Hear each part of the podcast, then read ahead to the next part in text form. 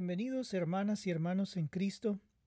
Es mi oración que Dios los esté bendiciendo con poder y que su amor esté llenando sus almas.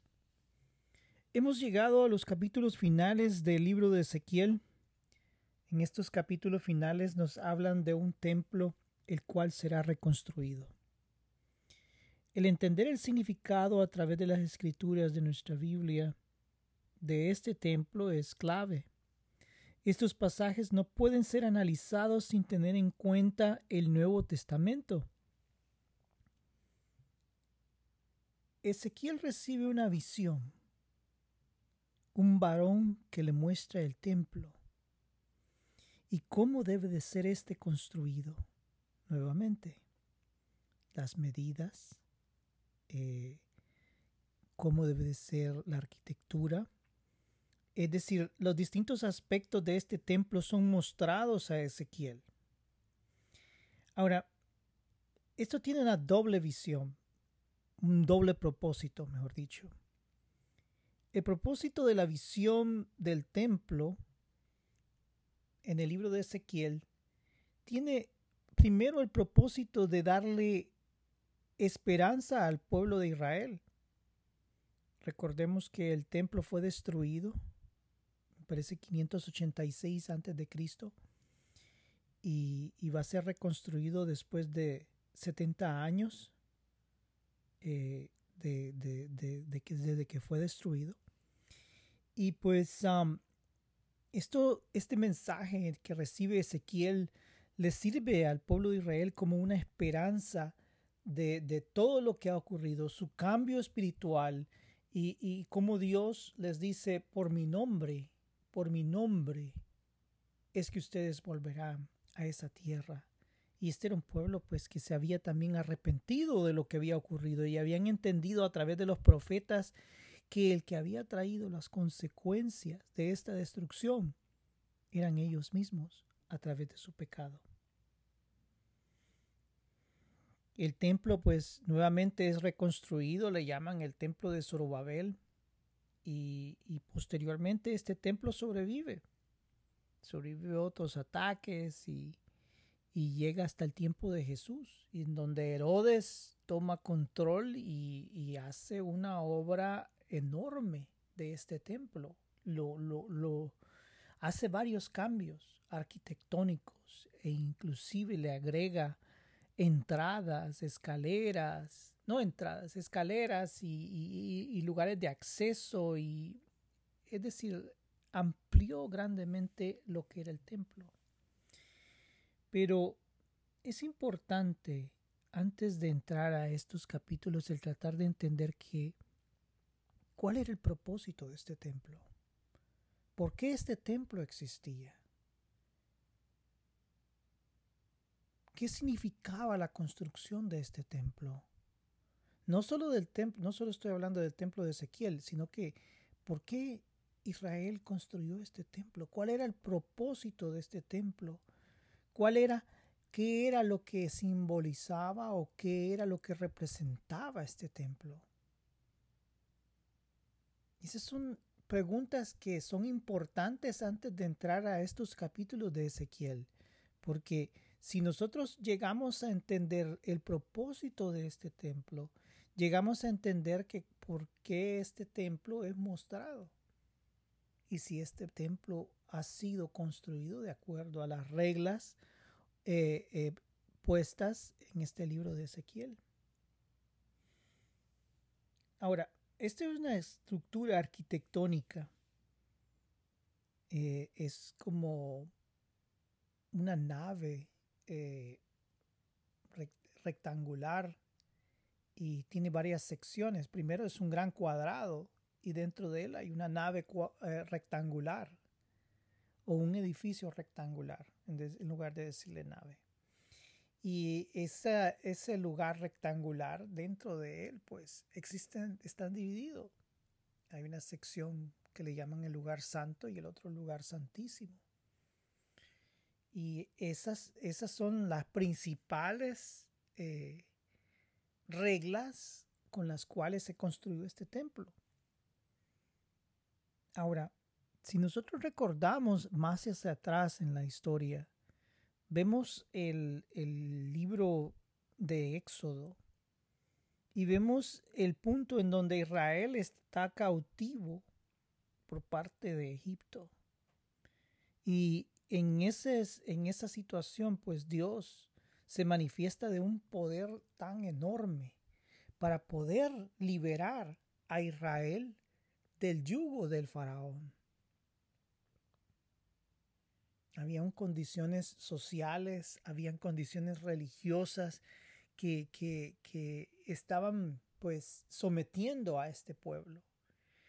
Y Dios, como había elegido anteriormente, y más las promesas a Abraham, eh, eh, estos pues tenían una promesa en sí por parte de Dios.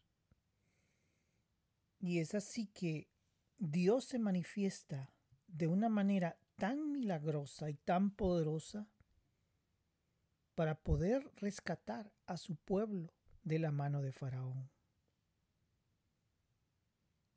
La manifestación de Dios al pueblo es única. Ninguna otra religión a nivel mundial en ese tiempo es parecida a esta religión.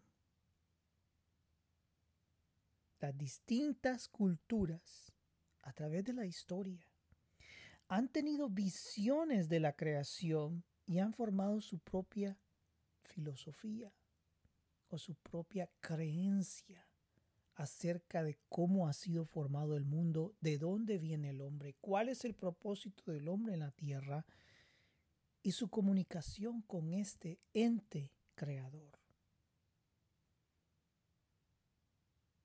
Y ellos han formado sus propias filosofías y así es como tú tienes y ves a los dioses griegos, a los dioses babilónicos, a los dioses que los, eh, eh, los indios de, de, América Latina formaron. Cada uno de ellos tenía una filosofía y si tú te das cuenta, y, y esto es bien importante, hay ciertos factores comunes en cada una de estas filosofías. Es como que Dios quiere hablarle a estos pueblos porque hay ciertos elementos que coinciden.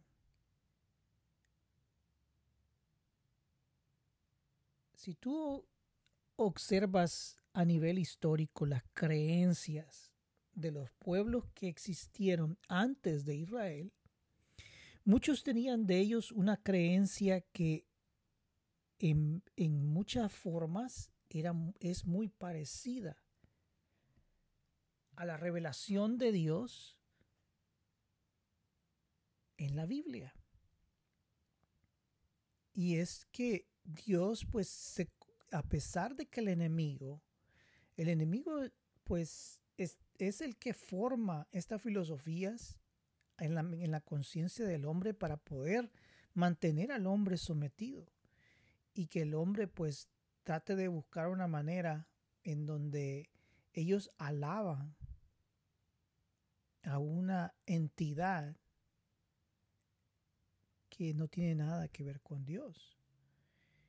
Y pues, a pesar de eso, nosotros podemos ver de que, y por eso es de que hay muchas personas que dicen de que las filosofías del mundo de, del Antiguo Testamento, las historias que aparecen ahí, son historias que fueron asimiladas de otras culturas.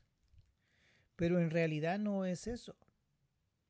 En realidad es que Dios permitió que estas culturas o el enemigo les permitió conocer parte, en parte, lo que era la verdad.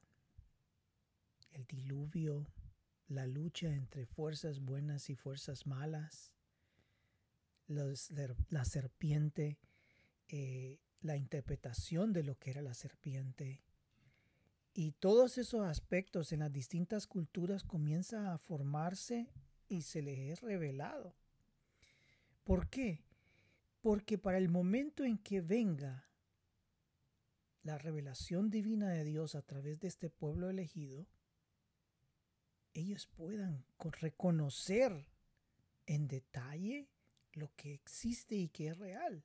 Ellos van a poder definir, oh, si esto es, esto nosotros lo hemos escuchado en nuestra cultura, pero esta, esto, el Dios verdadero nos está mostrando que realmente cuál es la aplicación, cuál debe de ser la verdadera interpretación de esto.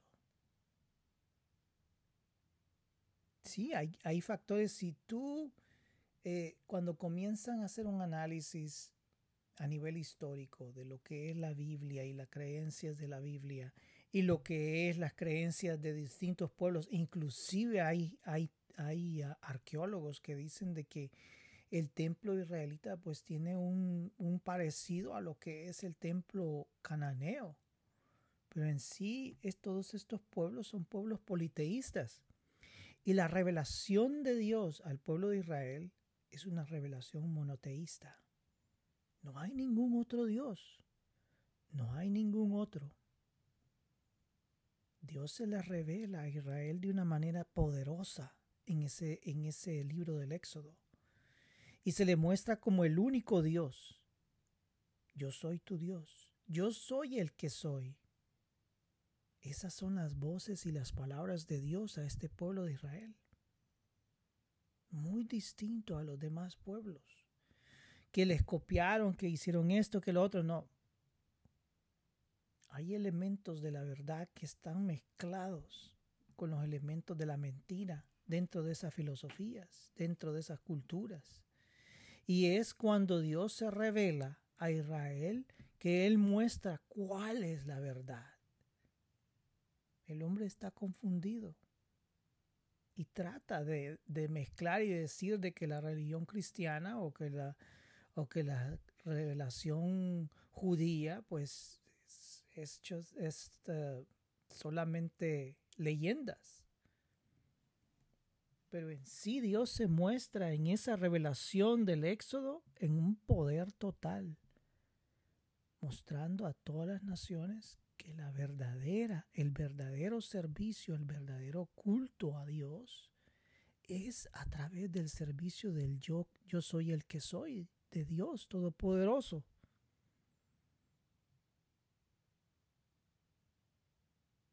Sí. Y Dios les dice a ellos, bueno, Dios les muestra cómo ellos deben de servir a Dios. Y si tú te das cuenta, las otras religiones, ¿qué es lo que terminan haciendo?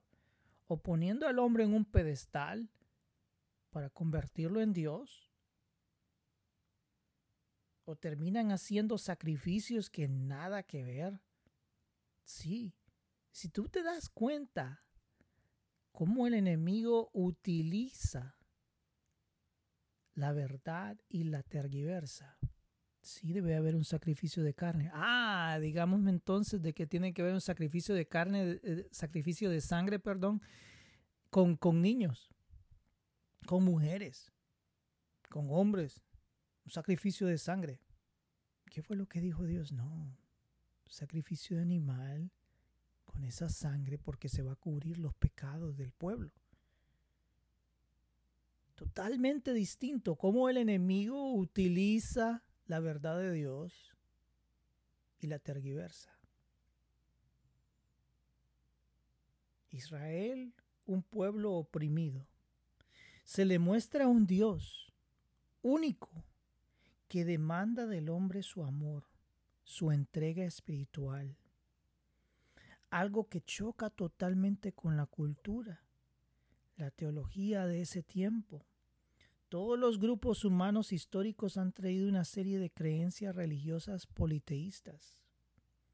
Algunas de esas creencias han tenido unas vistas de lo que en realidad ocurre en el mundo, que era lo que yo decía. Pero en sí, al tratar de buscar al verdadero Dios, se pierden en la visión del demonio. Ahora, durante esa salida de Egipto, Dios les da a Israel un código de la ley. Ok, ustedes me van a servir. Yo les voy a decir cómo me deben de servir. No, Y esto es especial. ¿Por qué? Porque el hombre puede inventar lo que le dé la gana. Pero en este caso Dios le dio una ley.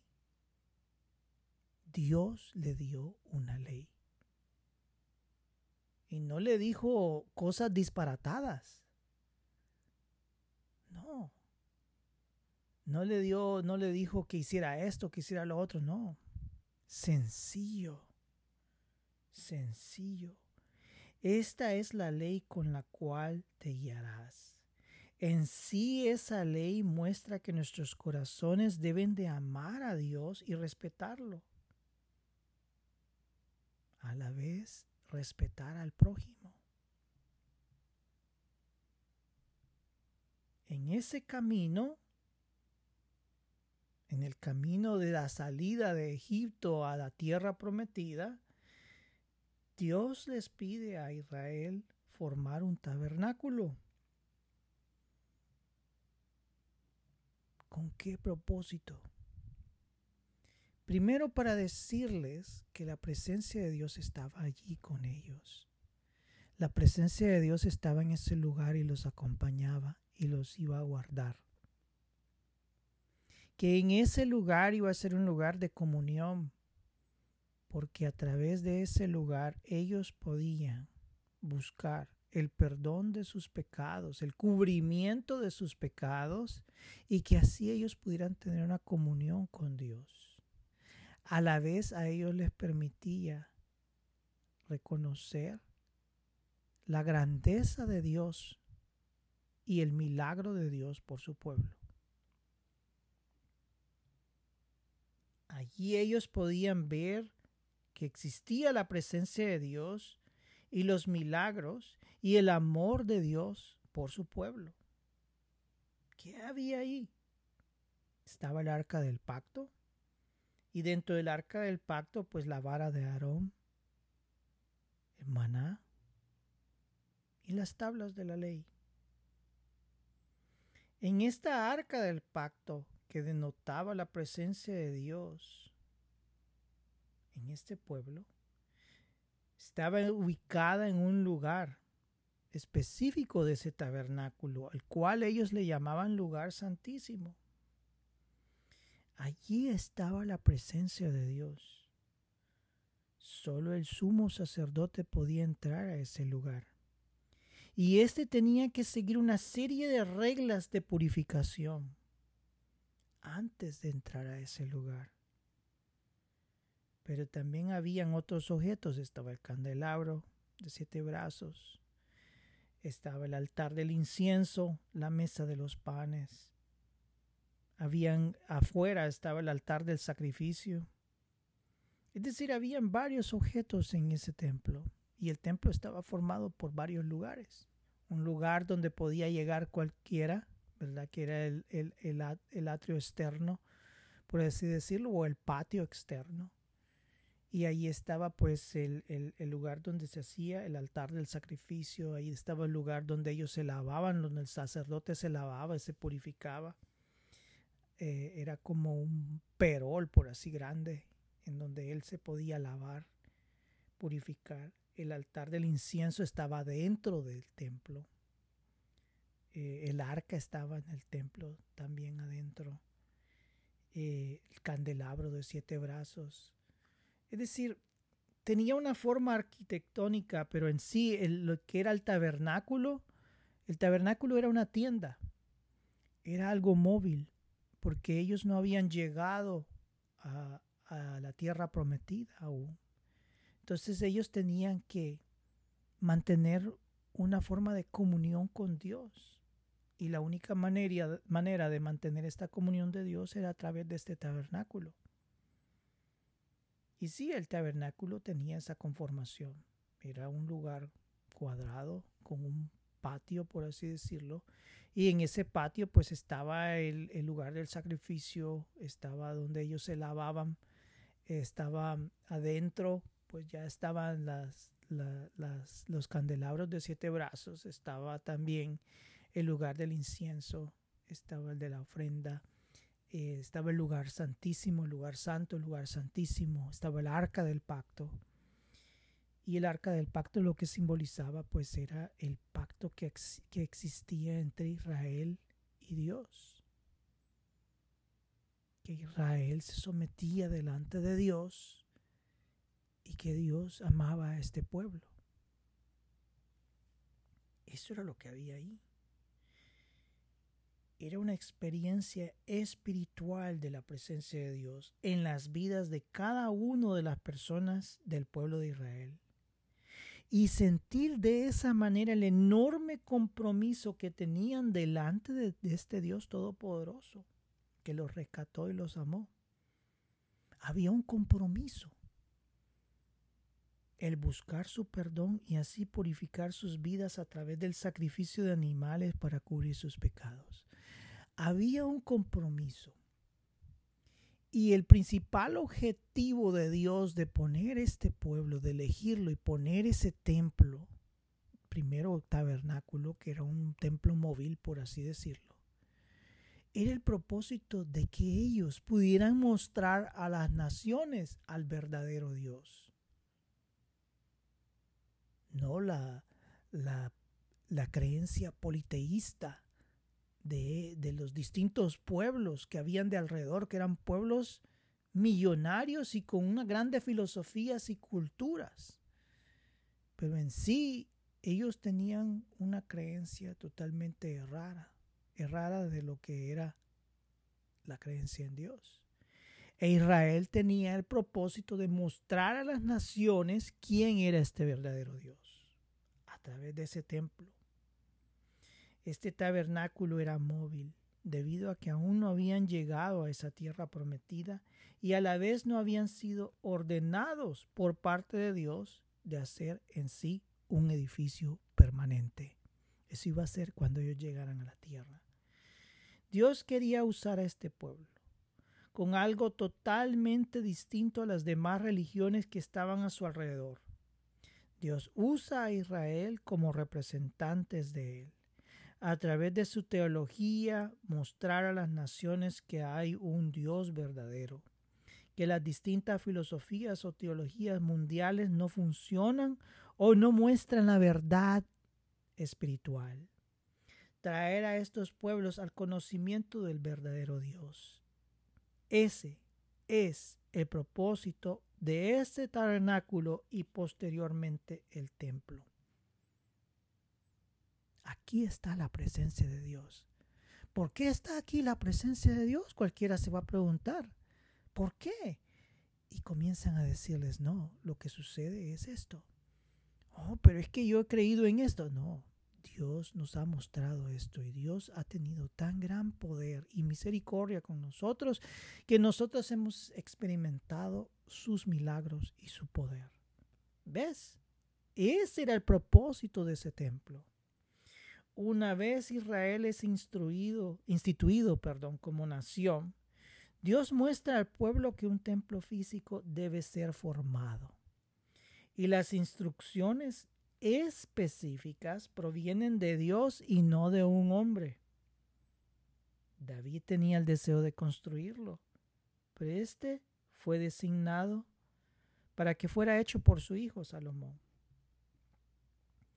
El templo fue hecho de acuerdo a las órdenes de Dios. El templo de Salomón y su dedicación fueron eventos de gran magnitud para el pueblo de Israel. A través del poder de Dios, Israel se había conformado como nación y ahora son una institución, es decir, un país formado. Ahora desde allí, Dios se muestra al mundo a través de un pueblo sencillo, un pueblo de pastores. ¿Ves? Dios le dice al mundo, yo elegí un pequeño pueblo, un pueblo de pastores, un pueblo que no daba ni cinco por ellos. Pues yo di mi presencia por ellos, el poder y el milagro. Vean ahora lo que he hecho de ellos, una nación grande, poderosa, para que le muestre a demás naciones quién es Dios. Ahora, volviendo al templo, este es un templo físico, una bóveda rectangular. En el área interna estaba dividida en dos secciones, el lugar santo y el lugar santísimo, el templo de Salomón. Estos lugares que eran respetados en gran manera, y ese respeto es reflejado en quién podía tener acceso a este lugar. El respeto es por el pecado. En la presencia de Dios no puede estar el pecado. Ese lugar debería de ser altamente respetado y solo el sumo sacerdote tenía acceso a ese lugar. Todo después de que éste tuviera un tiempo de purificación. En los alrededores de esta bóveda había un patio, por así decirlo, el cual era de acceso al pueblo. Allí estaba el altar del sacrificio, unos objetos con los cuales el sacerdote se limpiaba su cuerpo con agua. Allí tenía acceso el pueblo. A través del tiempo los sacerdotes y los levitas dejaron que la influencia de otras religiones entrara a ese lugar de, de tanto respeto que ellos deberían de respetar y ellos comenzaron a dejar que otros entraran a ese lugar. Es así como examinamos a través del libro de Ezequiel cómo Dios juzga y pone sentencia al pecado de este pueblo, pero en especial los que debían de guiarlos espiritualmente, pues estos se han desviado totalmente. Dios le dio a, a, los levitas y a los sacerdotes, a la tribu de Leví, en la administración de este templo. Y ellos tenían que tener un gran cuidado de este lugar porque este era un lugar donde representaba la presencia de Dios. Y ellos no lo hicieron de esa manera. Hubo corrupción y esa corrupción permitió de que pusieran otros dioses en ese lugar. Eh, entraron otras religiones, inclusive nosotros lo hemos visto en este libro de Ezequiel, cómo eh, adivinos y, agoreros entraron a ese lugar. Es, era terrible. Ya allí era una sola melcocha, por así decirlo. Ya allí se había hecho un solo combinación, una sola mezcla que, que para Dios era abominable, porque Él era el verdadero Dios y Él no comparte su gloria. Ezequiel en estos capítulos abre las puertas a la esperanza después de la destrucción, después de 70 años de cautiverio. El pueblo se le permite volver a Israel y construir el templo, reconstruir el templo. Ahora se le llama, históricamente se le llama como el templo de Zorobabel. Este templo en sus dimensiones de la bóveda eran menores al templo de Salomón pero las dimensiones del lugar santo y el lugar santísimo se mantuvieron. El lugar santísimo era como un cuadrado. Pero antes de llegar a ese lugar santísimo ah, estaba una bóveda en donde estaba el lugar santo. En ese lugar santo pues había estaba el, altar del incienso y estaba eh, los, la menorá, es decir, el candelabro de siete brazos y en el templo de Salomón era algo impresionante porque habían varios de esos candelabros y tenían que ser hechos de mano y con oro. ¿Te imaginas? Era, era un lugar eh, eh, precioso en sí.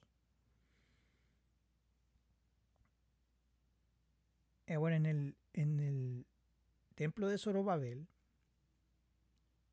ya no estaba el arca del pacto el arca del pacto desapareció durante la destrucción, según estaba oyendo a ciertos ah, arqueólogos o estudiosos, dicen de que esa arca desapareció mucho antes de la invasión de, de, de los babilónicos y la destrucción de ellos, que esa, que esa arca desapareció porque el pecado era tan grande por parte de los reyes que, que, que desapareció, que a dónde quedó nadie sabe. Nadie sabe dónde estaba eso.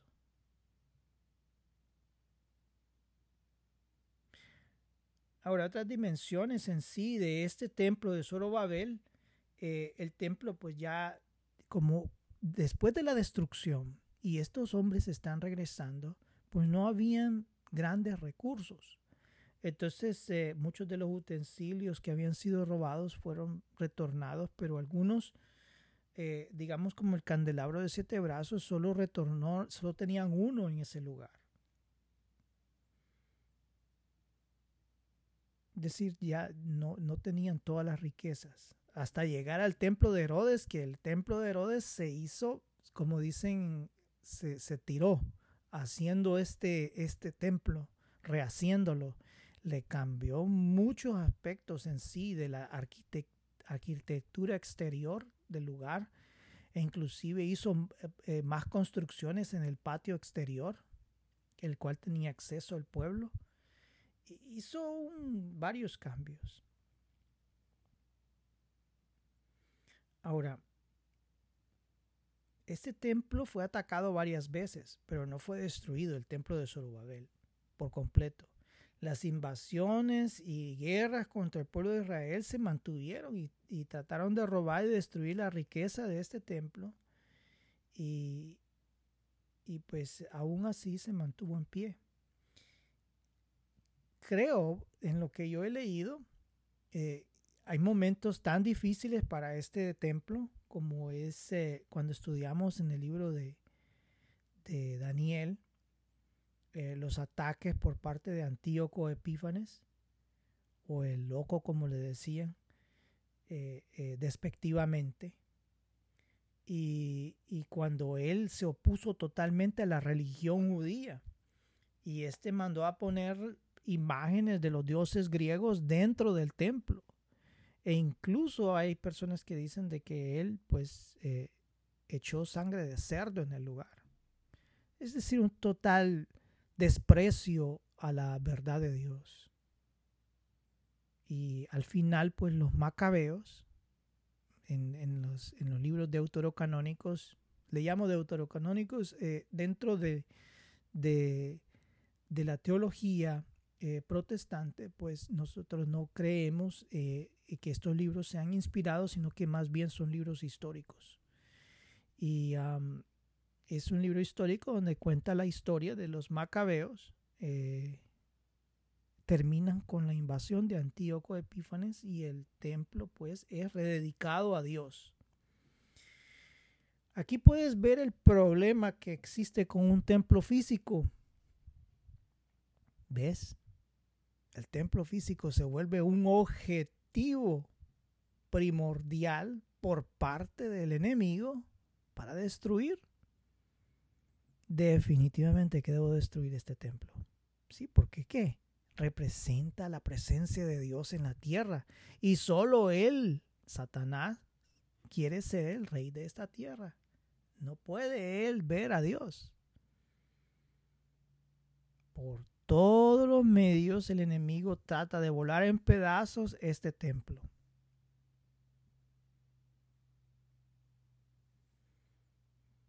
Y hay otro problema, que el pecado del pueblo de Israel no dejaba que éste experimentara a totalidad la presencia de Dios en sus corazones.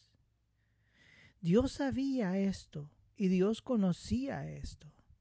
Sí, había un problema clave en esto y era de que eh, Dios sabía que tenía que escribir su ley no en una tabla, pero tenía que hacer un proceso, había que hacer un proceso a nivel histórico para que el hombre fuera comprendiendo la realidad de Dios. ¿Quién es Dios?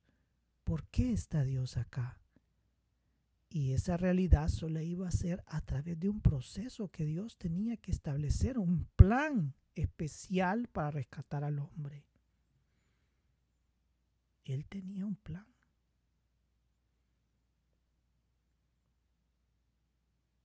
Entramos ahora a la modificación del templo de Zorobabel en el tiempo de Jesús.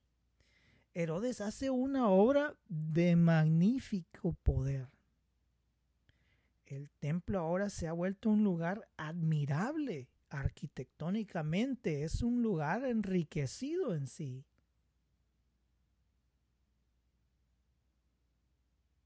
Herodes ha hecho más edificaciones, aún las edificaciones con lo que son para eh, principalmente al lugar de, bueno, al lugar de acceso hacia el templo, pues él hace nuevas eh, estructuras de escaleras en las cuales el pueblo entraba por una escalera y los, los sacerdotes, los levitas, eh, todos ellos entraban por otro lado. Y, adentro en lo que era el patio, pues hace más edificaciones, un lugar donde podían entrar las mujeres, los extranjeros, inclusive la bóveda donde están el lugar santísimo y el lugar santo, en forma exterior, en la forma exterior. Es rediseñada, es, es un lugar hermoso en sí. Y en lo que es el, en lo que es el lugar santo y lugar santísimo, pues él mantiene la estructura en sí de las dimensiones del lugar. Al final, este templo, pues, es destruido por los romanos en el año 70 después de Cristo y las riquezas de su interior fueron robadas y tú lo puedes, hay, hay unas descripciones en figura cuando los romanos destruyen el templo y, circulan la menorá o el candelabro de siete brazos en las calles de Roma. Y, y, lo único que queda de esto pues es una de las paredes del patio exterior del templo y que le llaman el muro de los lamentos en la actualidad. Ahora, volviendo a Ezequiel, la visión del templo es distinta a los templos construidos en las distintas épocas. Sus dimensiones son distintas, de acuerdo a lo que leía en un comentario bíblico. Y después de la experiencia del pecado de los distintos reyes y sacerdotes, hacen que la construcción del templo de Ezequiel cumpla con aspectos espirituales. ¿Qué es lo que está pasando? Que, que siempre el corazón del hombre trata de dominar, es decir, no le importa las dimensiones espirituales, la dimensión de Dios, sino que le importa lo que es el deseo individual. Y es así como muchos de ellos violan lo que Dios había establecido. Digamos, Dios les dijo de que no había, no había que construir otras estructuras alrededor del templo y no.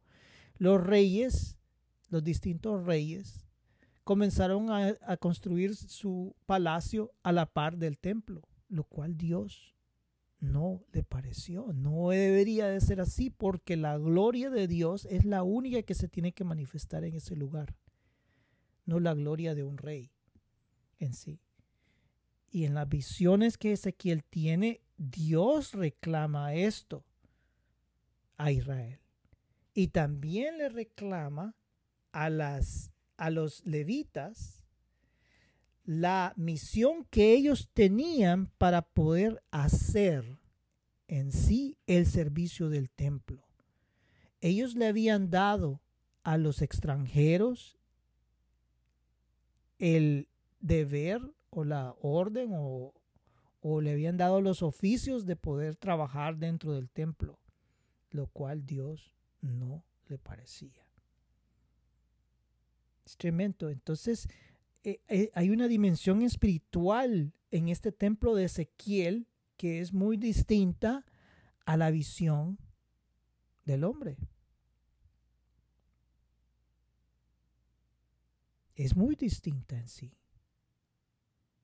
Entonces comienza a ver la pregunta, porque la, dimensión de esto, la dimensión del aspecto espiritual para que se cumpla es porque el corazón del hombre ha sido cambiado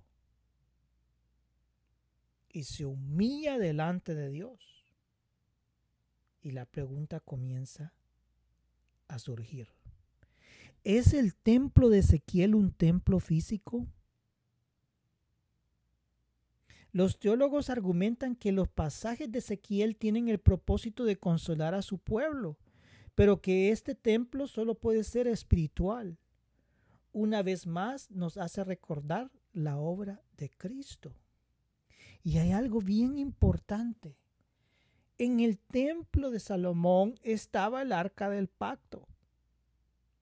Y si tú te vas al libro de Apocalipsis, capítulo 11, versículo 19, el arca del pacto aparece en el templo de Dios en el cielo. ¿Qué significa esto? Dios nos muestra que no será un templo físico que representará su presencia en la tierra. Una vez Cristo hace su obra, Ahora somos miles de templos en los corazones de los que aceptamos a Cristo como su Salvador personal. El altar del incienso está en esas visiones de Juan, en el cielo. Y Cristo es el Cordero inmolado que paga de una vez por todas el pecado del hombre y abre la posibilidad de que todos tengamos acceso al lugar santísimo, un pueblo de sacerdotes, un pueblo de reyes. Esas palabras de los apóstoles en el Nuevo Testamento, hablando de un pueblo de reyes y sacerdotes. De la única manera es que nuestros pecados hayan sido purificados, limpiados de nuestras vidas, permitiendo que Dios sea el que hace la obra poderosa. La única manera de cumplir la misión del templo es a través del poder de Dios.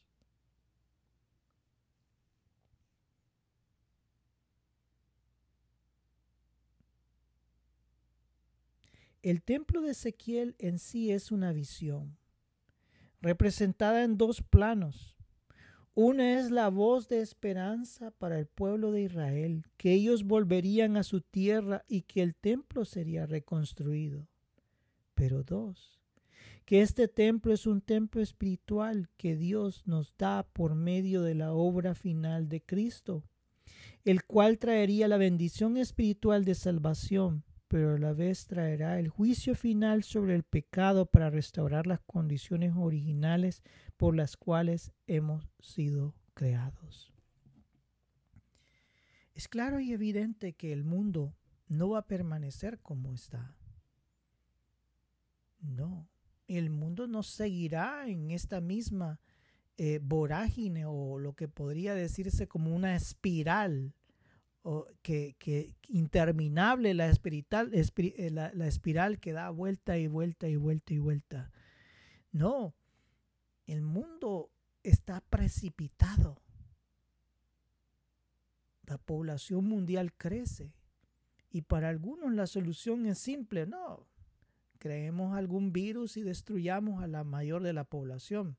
Yo no sé, podría ser, porque el corazón del hombre es maligno para tener control, para tener más poder, para poder controlar sobre el mundo y las naciones, para ser la primera nación en el mundo. Nosotros desconocemos en sí el corazón del hombre, que puede estar muy lleno de maldad. En sí desconocemos todo eso.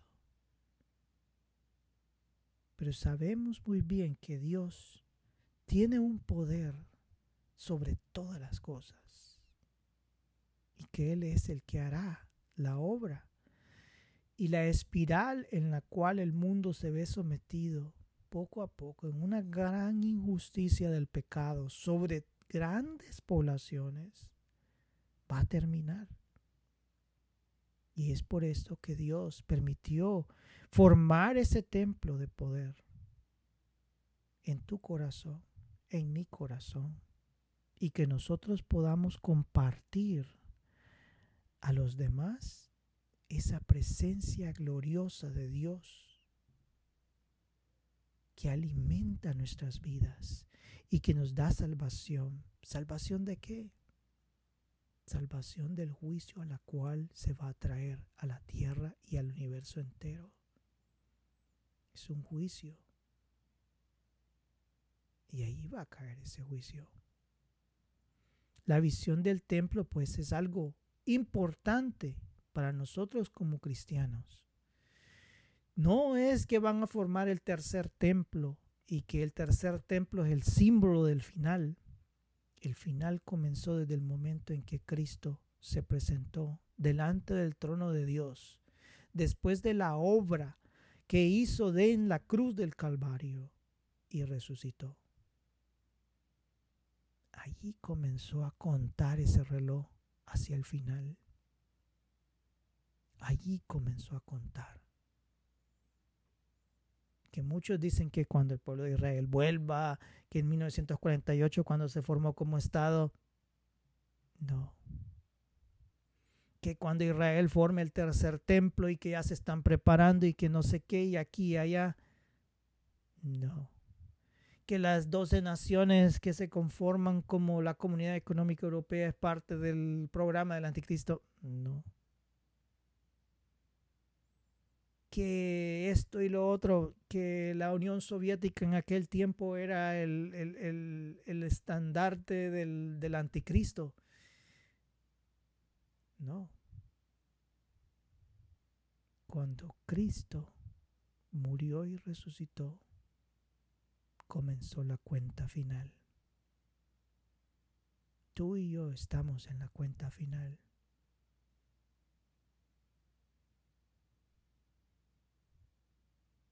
¿Sabes cuál es la verdadera, la verdadera señal de que estamos al fin?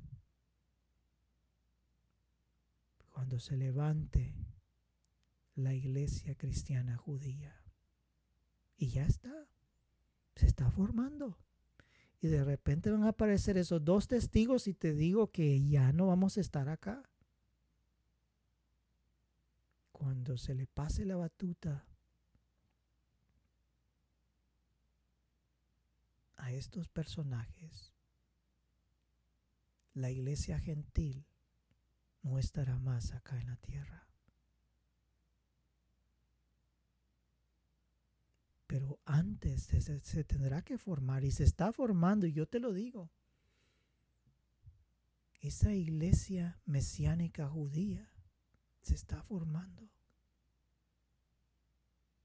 Va avanzando. A nivel mundial hay miles formados, pero a nivel de Israel se está conformando poco a poco.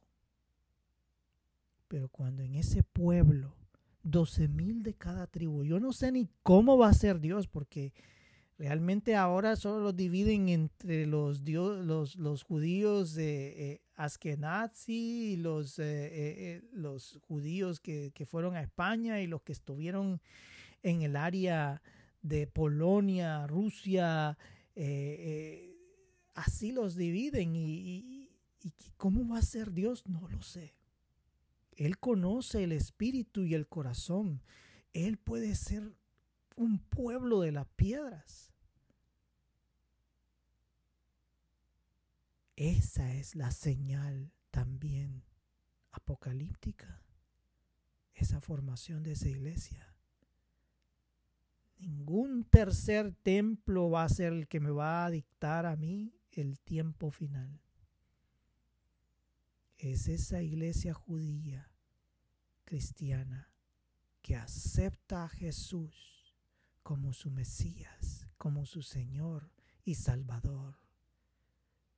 Allí, allí yo ya pensaría, ya estamos, allá estamos en el punto final. Y nuestros corazones deben de estar en esa esperanza. Porque esa es una esperanza y no es un tiempo de miedo, sino es un tiempo de reconocer que la justicia de Dios se va a manifestar para corregir el pecado satánico, demoníaco que ha dominado a la tierra desde su fundación.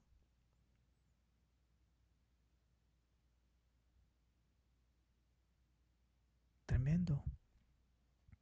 Tremendo. Quería dar esa introducción porque era necesario entender eh, el propósito del templo y por qué este templo aparece como visión dentro del libro de Ezequiel en sus capítulos finales. E inclusive hay una parte de este libro, de, este, de estos capítulos, en donde se menciona que hay un río que sale de ese templo y ese río es de bendición para las naciones. Es un río de bendición. Es el río que sale del templo de Dios en los cielos para las naciones.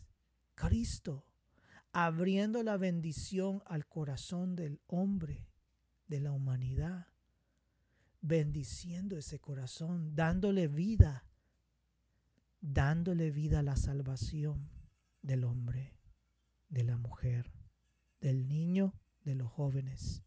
Es algo tan importante de Dios para la humanidad. Ese es el regalo de Dios. Ese es el objetivo del templo. El templo como propósito de mostrar la presencia poderosa de Dios. Ahora la tienes tú. Eres tú el que tiene esa presencia. Eres tú quien tienes acceso a ese templo. Eres tú quien administra esa bendición para los demás. ¿Conoces de Dios? No conoces de Dios. Déjame contarte mi historia. ¿Sabes? Dios tiene poder para cambiar tu vida. ¿Ves? Administramos la presencia de Dios a otros. Somos sacerdotes tenemos acceso al lugar santísimo, al lugar de poder, al lugar de bendición de Dios. Esa presencia misericordiosa, esa obra de Dios, esa obra de Cristo de poder para con nosotros. Ese es el propósito de ese templo dentro de nuestros corazones, la obra gloriosa de Dios en los tiempos finales. Oremos. Bendito Señor, glorificamos tu poder, tu obra, tu misericordia, tu gracia para con nuestras vidas. Tú eres glorioso, Señor. Tú eres grande para con nuestras vidas. Tú nos llenas de poder. Tú nos llenas de tu presencia, de tu amor, de, tu, de todo lo que tú eres. Tú nos permites podernos acercarte a ti a través de la muerte de tu Hijo en la cruz del Calvario. Cristo, Dios Todopoderoso, quien dio su vida en esa cruz por ti y por mí. Su obra es de poder, su obra es gloriosa, su obra es una obra de amor por toda la humanidad, abriéndonos el camino de salvación antes de que el mundo sea juzgado. Padre, bendice a mis hermanos, ayúdalos en medio de las necesidades que ellos tengan, en medio de las situaciones que ellos estén viviendo. En el nombre de Cristo Jesús, vence esas situaciones, Señor. Trae la bendición espiritual. Envía a tus ángeles para que curan a tu pueblo, Señor que los resguarden, que los ayuden, que los guíen, Señor. Que no haya confusión, sino más bien que seas tú abriendo el camino de vida, el camino de luz para cada uno de ellos. Aquellos que tienen necesidades espiritual, material, que seas tú proveyéndolo a través de tus bendiciones, el Espíritu Santo, tu presencia, Señor, que seas tú multiplicando las bendiciones en nuestra vida, Señor, para el servicio tuyo, Señor. que esas bendiciones nos ayuden a nosotros el poder expandir tu obra, Señor, a cualquier rincón de la tierra o a todos los rincones de la tierra. A los que están enfermos, por tu sangre preciosa, Señor, tu sangre de poder derramada en la cruz del Calvario, sánanos, Señor, sánanos. Sé tu poder, limpiando nuestros cuerpos, nuestra mente, nuestra alma, nuestro espíritu, nuestro corazón, nuestra sangre. Sé tú purificando, Señor, nuestro cuerpo. Ten misericordia de nosotros, pues estamos en un cuerpo imperfecto, que necesitamos de ti por siempre. Glorificamos tu nombre y alabamos tu nombre. En el nombre de Cristo Jesús hemos orado. Amén y amén. Bien, eh, estamos a punto pues de terminar estos estudios del libro de Ezequiel. Eh, quería dar la introducción antes de comenzar a hablar. Eh, creo que los capítulos del libro de Ezequiel finales eh, me enfocaré más hacia la bendición espiritual que tiene ese templo en el siguiente estudio. Antes de hablar de dimensiones, altura, aspectos arquitectónicos. Por eso quise enfocarme en este estudio acerca de esos aspectos. Pero en el siguiente estudio será más bien la bendición espiritual que representa este templo de Ezequiel. Cómo es que sale ese río de dentro de ese de ese templo que es la presencia de Dios que provee de bendición al mundo. Y posteriormente pues un resumen de este estudio del libro de Ezequiel, eh, en sí, qué se refería este estudio, a qué. Y posteriormente había pensado entrar al estudio del libro de Jeremías, pero me ha llamado un poco la atención en poder retomar nuevamente el libro de Apocalipsis y entraríamos a un retorno a este libro para tratarnos de enfocar con los conocimientos que hemos recibido del libro de Daniel, el libro de Ezequiel y el libro de Isaías, enfocarnos a ver este libro de otro aspecto, ya con, un, con más conocimiento de cada uno de estos libros, enfocarnos nuevamente en este libro de, de Apocalipsis.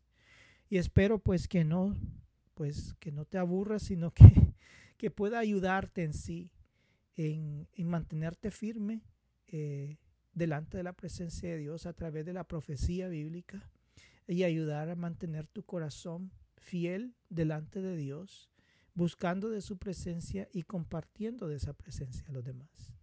Que Dios te bendiga y te espero para el siguiente estudio.